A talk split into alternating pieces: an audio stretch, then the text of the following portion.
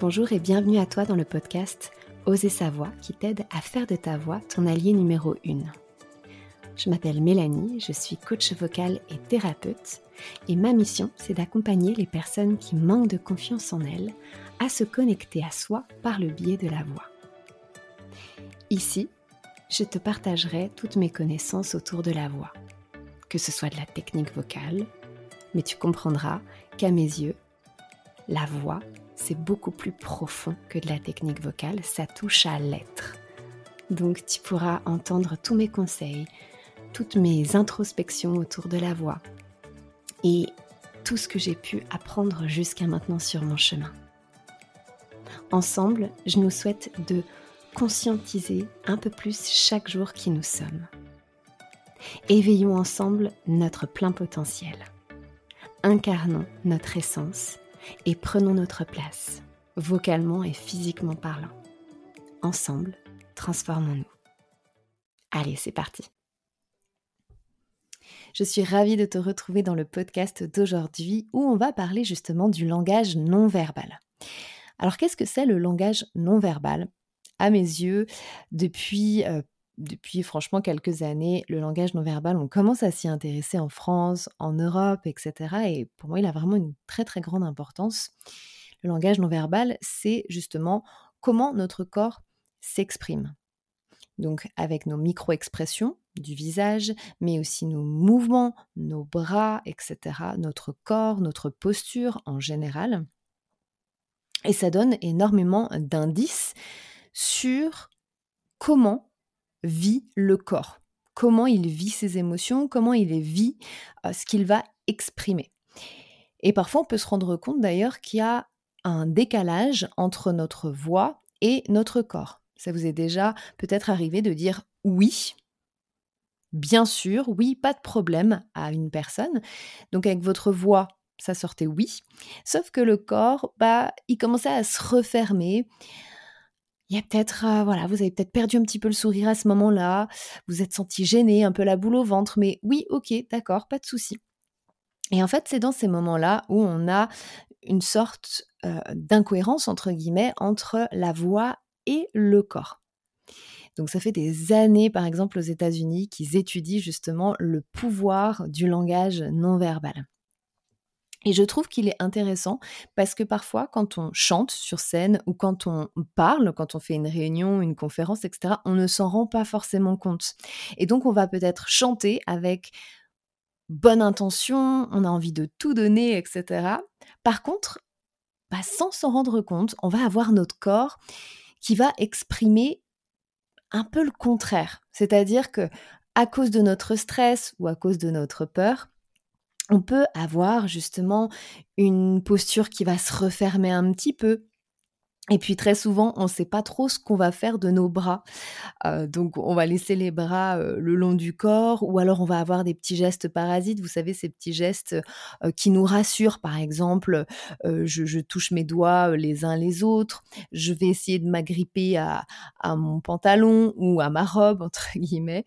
Je vais avoir des petits gestes parasites comme ça parce que je ne sais pas quoi faire de mes bras je ne sais pas quoi faire, je ne sais pas si je dois sourire, si je dois pas sourire, qui est-ce que je dois regarder Est-ce que je dois regarder quelqu'un ou pas du tout Puis ça me gêne de regarder quelqu'un, etc. Et en fait, bah, toutes ces questions-là vont faire qu'au bout d'un moment, je vais me sentir bah, pas très bien, pas très à l'aise, et donc je vais refermer mon langage non verbal.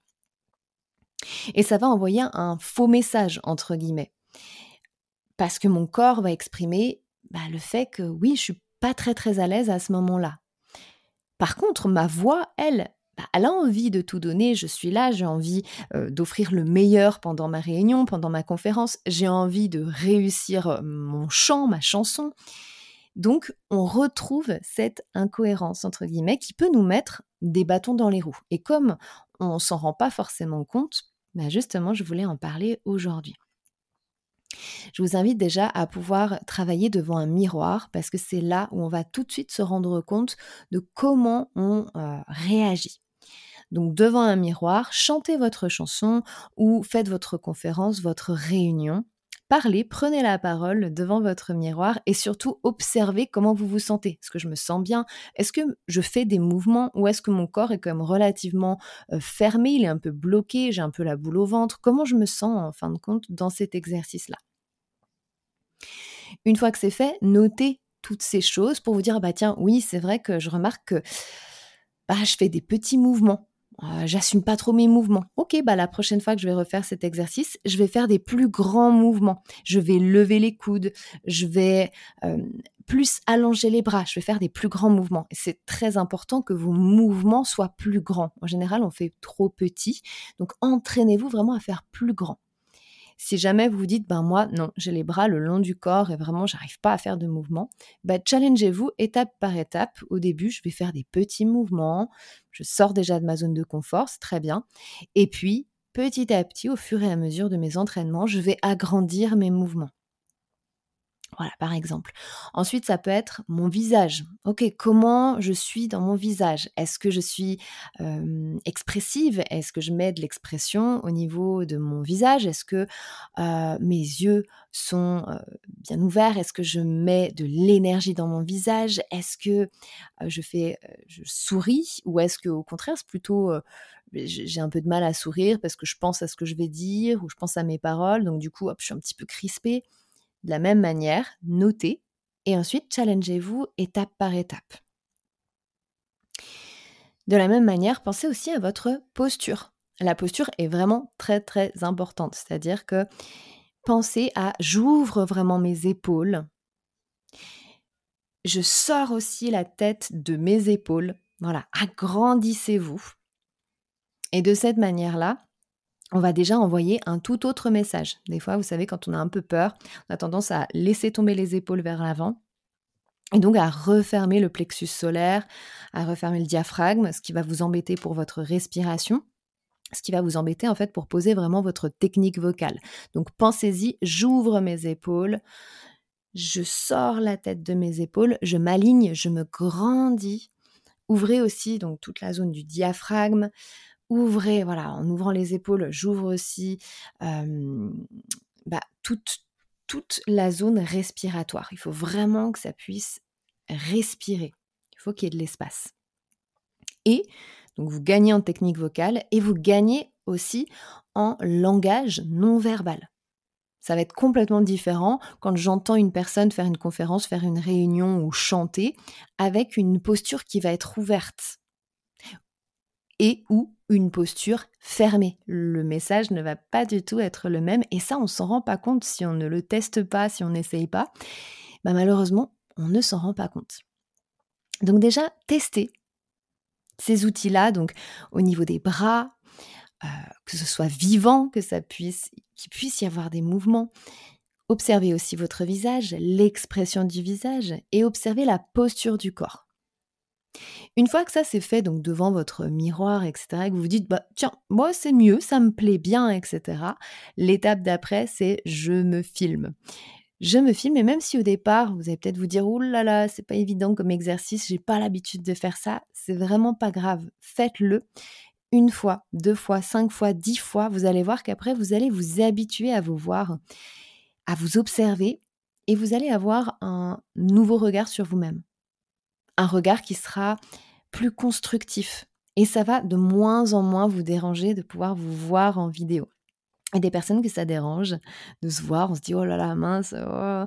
puis il y a des personnes ça ne les dérange pas. Moi j'ai mis du temps par exemple à pouvoir m'entendre chanter, m'entendre parler, me voir bouger sur scène ou quand je prends la parole. J'ai mis du temps à accepter, j'ai mis du temps à à apprécier, mais je vous assure, quand on le fait petit à petit, bon, on s'habitue au final, et c'est le plus important, parce que on veut un regard constructif envers soi et un regard bienveillant, porteur. Donc faites-le et de la même manière, vous allez voir que vous allez pouvoir vous dire ah bah tiens, là je remarque que effectivement mes bras là, là ok, je peux rajouter un peu de ci, je peux enlever un petit peu de ça. au niveau de mon regard, je peux faire un petit peu plus de ci, un petit peu plus de ça, etc., etc. Et donc, vous allez vraiment drastiquement augmenter et impacter votre langage non verbal. Et là, on va vraiment avoir une vraie cohérence entre le langage de mon corps et ma voix.